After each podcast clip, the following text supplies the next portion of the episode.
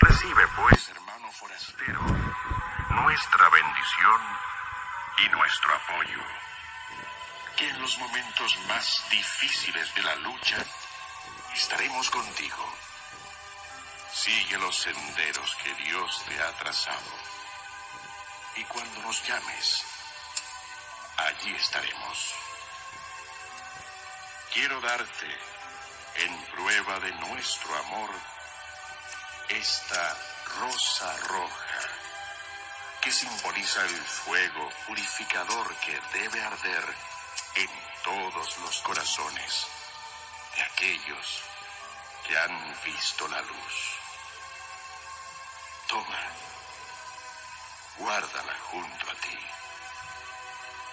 Aquel ser luminoso tomó una rosa roja que estaba sobre la blanca mesa. Avanzó hacia el hermano y le extendió la flor. Él recibió la rosa de aquellas manos que se la ofrecían. Su corazón latió desbocado. Aquellas manos eran conocidas.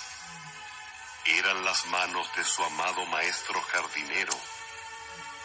Levantó tímidamente los ojos y miró aquel rostro iluminado. Sí, allí estaba su maestro, el humilde jardinero. Cuánto tiempo juntos. Y él, ciego, sin comprender que aquel era el iluminador. Aquellos ojos, aquel rostro, fueron lo último que vio. Cuando despertó, estaba tendido en la nieve, blanca, inmaculada. Se encontraba cerca de un poblado. Miró ansioso buscando a sus amigos. Nada había. Estaba solo en medio de aquella blancura deslumbrante.